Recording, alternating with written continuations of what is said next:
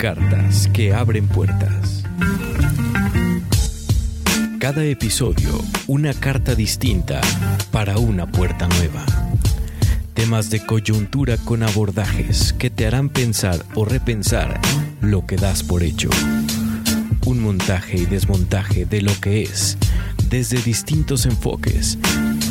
Porque las cosas siempre pueden ser de otra manera. Esto es Cartas que abren puertas. ¿Y tú? ¿Qué puerta vas a abrir?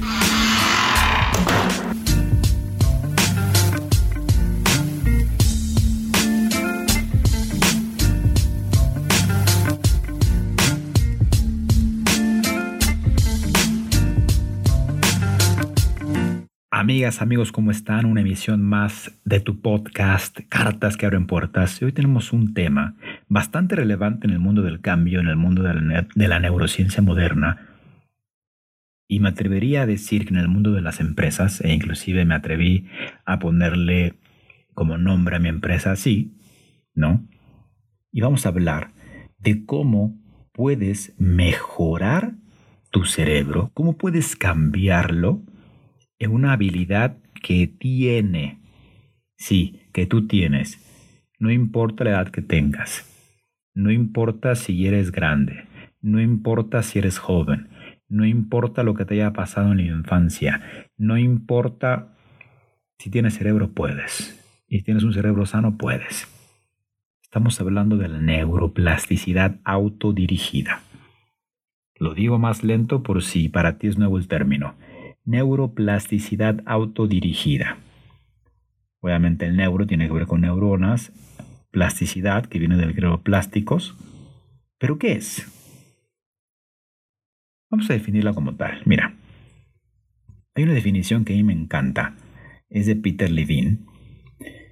Y dice, neuroplasticidad es la habilidad que tiene el cerebro para asumir nuevas funciones basado en las necesidades de cambio y acciones personales. Ah, canijo, ¿eh? Va de nuevo. La habilidad que tiene tu cerebro para asumir nuevas funciones basado en tus necesidades de cambio y tus acciones personales. Silencio sepulcral para que lo pienses. Sí, lo que tú hagas va a determinar el cómo ver cambiado tu cerebro. Pero no solo las acciones lo modifican, sino los pensamientos también lo modifican. Es decir, tú tan solo pensar ya puedes recablear, puedes rearquitecturizar, puedes activar nuevos circuitos, puedes conectar nuevos circuitos, puedes conectar nuevas avenidas, puedes desconectar avenidas que ya no quieras. Es decir, puedes dejar esos hábitos que ya no quieres y puedes intercambiarlos por nuevos hábitos. Eso es cambiar. Aprovechemos este don, esta habilidad que tiene el cerebro tan fantástica, tanta fantasía como la neuroplasticidad,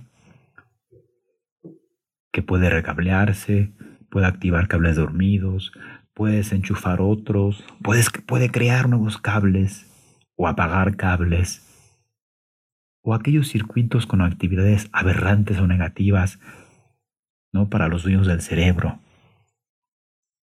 ¿No? Aquí el grito por todo, eh, no pienso en las consecuencias, me lavo las manos constantemente.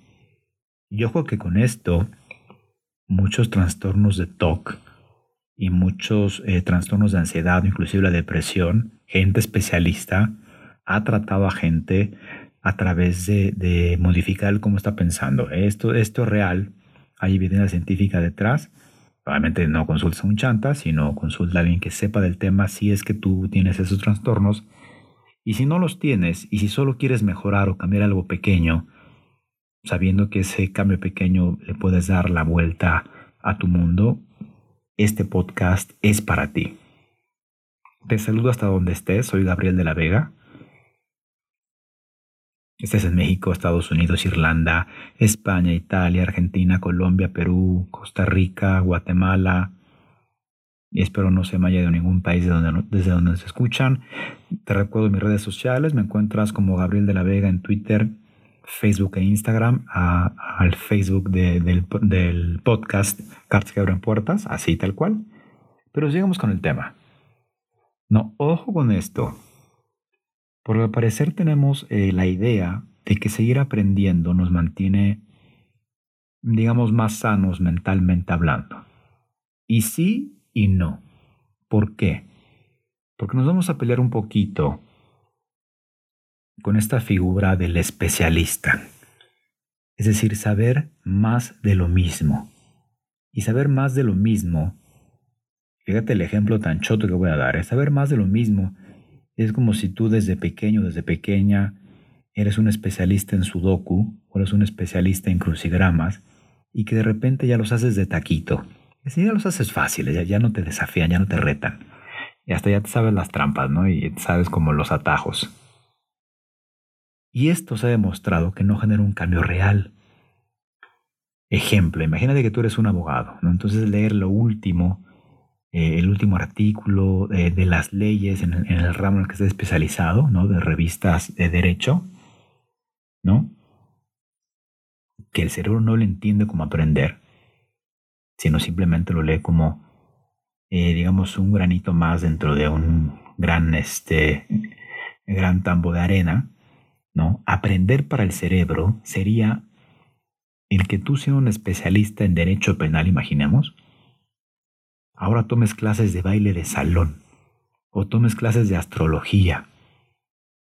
¿No? Es decir, que te escapes de la idea de tu expertise y volverte novato en un nuevo desafío totalmente diferente para ti. Si eres un matemático exitoso, ahora cómo sería meterte a clases de poesía. Y si eres un poeta exitoso o un filósofo exitoso, Ahora, ¿cómo sería para ti meterte en clases de matemática aplicada o de Big Data? Está interesante, ¿no? Porque parecer eh, seguimos dando círculos en el mismo aprendizaje y, y preferimos ser como los expertos. Sin embargo, el ser experto requiere un gran esfuerzo. Pero saber mucho de algo es desconocer el mundo que tenemos por entero.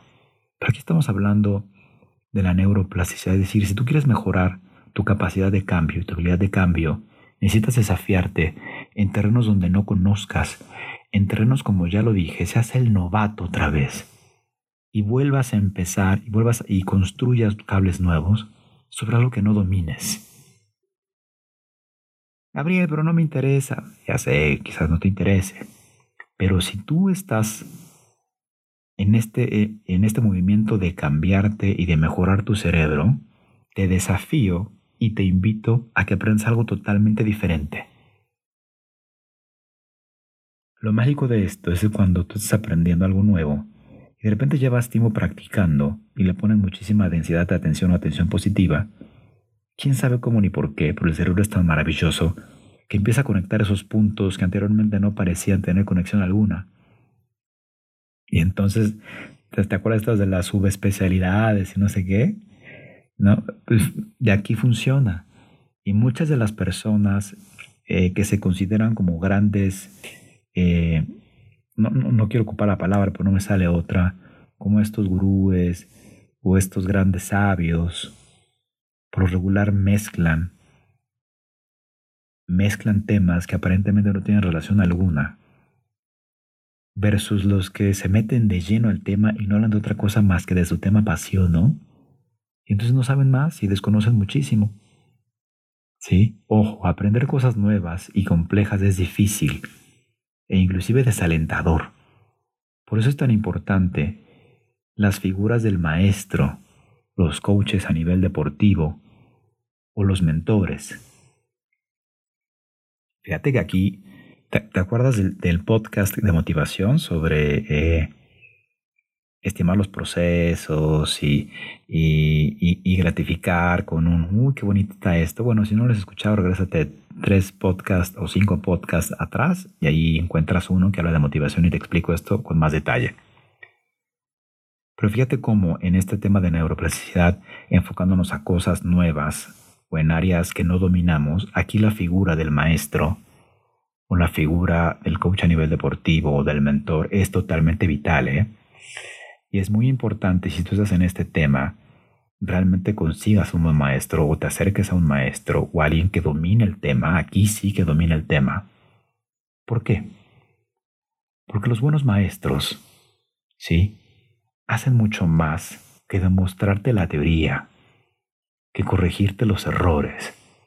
Los buenos y los verdaderos maestros, y vaya que ahora estamos en ese reto, sobre todo cuando toda la educación ha migrado a esquemas online, Ahora la figura del maestro está cañona, ¿eh?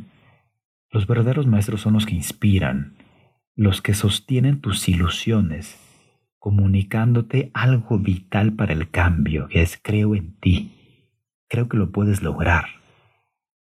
Y sobre todo marcándote aquellos pequeños progresos que muchas veces ni siquiera tú notas.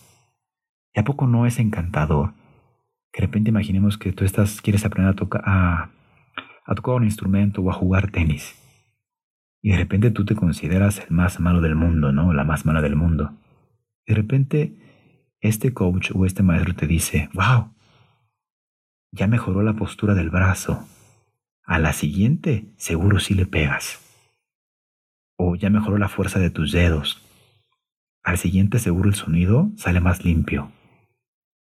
Y eso tiene que ver, y tiene mucho que ver para el cerebro, esos pequeños eh, grandes progresos, pequeños grandes progresos que te marcan y que tú no notas, son vitales para que el cerebro se anime en eso desafiante y en eso que al principio puede ser desalentador.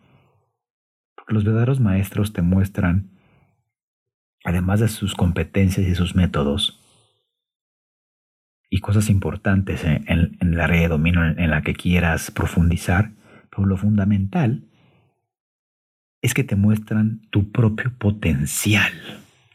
Uf. Esto, es importantísimo, ¿eh?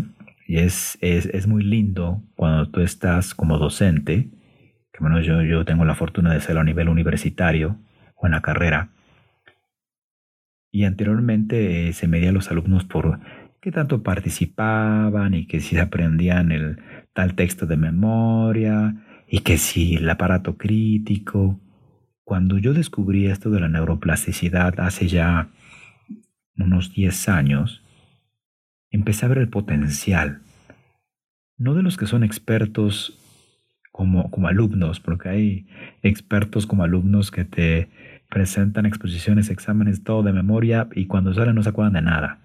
Pero cuando te empiezas a, centrar en el potencial y empezar a a poner el acento en esos pequeños avances, en verdad que hay cambios significativos en las personas. ¿eh? Te lo comento de ese lado.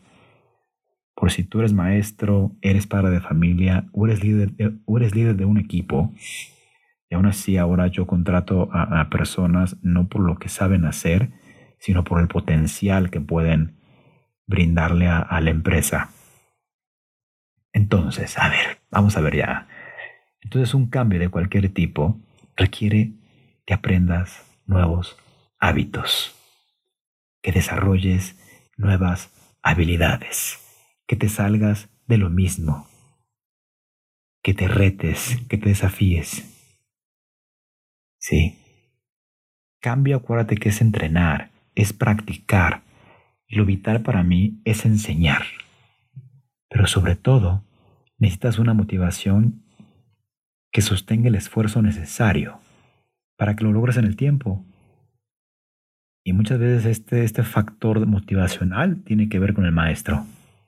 Obviamente también tiene que ver con tus deseos y no sé qué, pero ese tú puedes, o cuando te alientan en aquellos días difíciles en donde la voluntad se apaga, y quizás con un pequeño marcaje de lo que lograste ese día o de lo que pudiste ver, quizás sea la clave para que al día siguiente tú practiques con más fuerza, o practiques más concentrado, o te llenes de energía. Fíjate lo vital, lo vital que es la neuroplasticidad en el cerebro, lo vital que es para los cambios, y ahora la figura de un tercero como es el maestro, para que tú puedas lograr todo eso. Aquí toqué tres temas, ¿eh? Entrenar que es obvio, ya lo vimos que es el mantra del cambio. ¿No? Practicar, obviamente. ¿Cuánto? Muchísimo. Y una tercera variable, enseñar. Yo cuando descubrí esto, eh, me cambió la vida porque dije, claro, sí es cierto, ¿no? Y lo vital es que uno enseña lo que tiene que aprender. Te lo digo más despacio y te lo digo de nuevo. Uno enseña lo que tiene que aprender.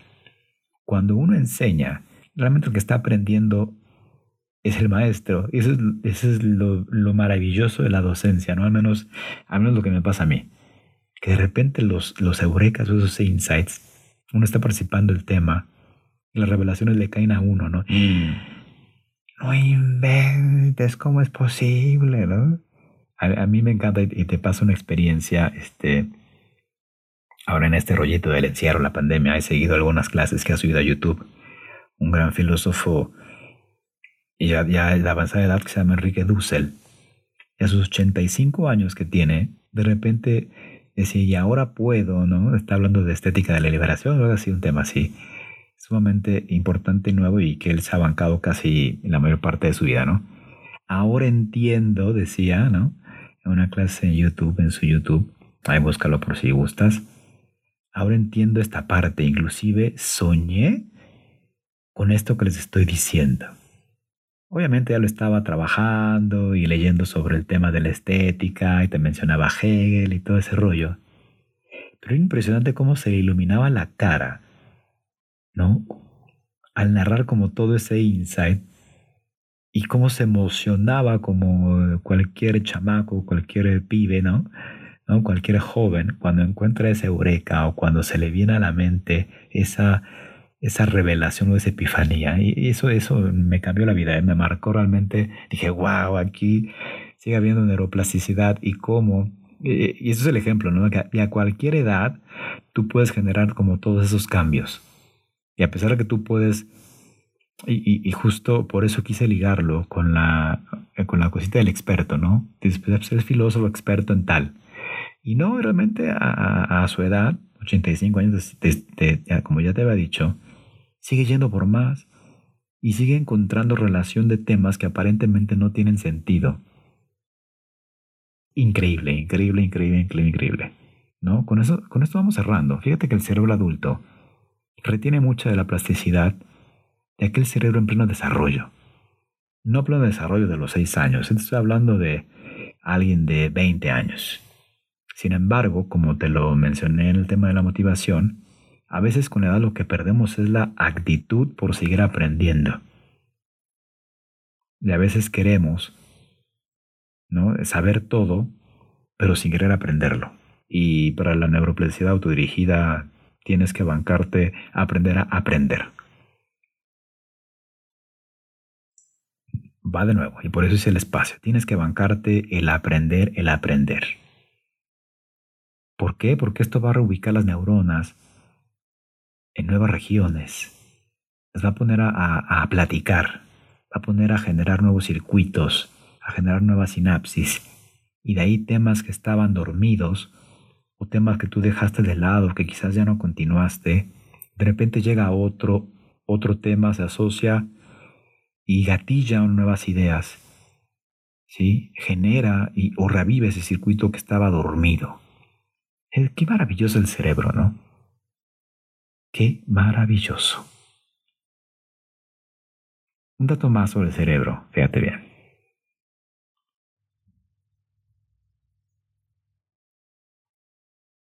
Como la arena en la playa, el cerebro lleva las huellas de las decisiones que tomas, las cosas que aprendes y las acciones que haces o dejas de hacer. Y cuando tú emprendes el cambio a través de la neuroplasticidad autodirigida, puedes generar un nuevo terreno para que marques nuevas huellas y que puedas regresar constantemente a las huellas que ya dejaste y que puedas replantearte o resignificar las decisiones que ya tomaste, que posiblemente algunas hay un cierto arrepentimiento, que posible algunas tú dices, ¿y por qué no lo hice mejor? y puedas ahora aprender de eso que ya viviste aprender de lo aprendido, para que con esa nueva conciencia que tienes ahora de tu pasado, puedas forjar un futuro diferente, un futuro que más te beneficie, un futuro que realmente quieras vivir y que no seas presa de tus decisiones del pasado, sino que seas un aprendiz o un aprendiz de las decisiones que tomaste. ¿Por qué? Porque era lo que sabías en ese entonces. Era lo que podías mirar. Y ahora, si te animas a esto, puedes mirar otras cosas. Y eso es aprender. Eso es que la cosmovisión se haga más grande. Eso es la habilidad que tiene el cerebro para asumir nuevas funciones basadas en las necesidades de cambio y tus acciones personales. Como te dije, es neuroplasticidad. Sí, sí, sí, si eres producto de tu pasado pero tienes siempre la oportunidad de remodelarte. ¡Wow! Esto fue Cartas que abren puertas. ¿Y tú? ¿Qué puertas vas a abrir? Nos vemos el siguiente. Te mando un abrazo hasta donde estés. Bye bye.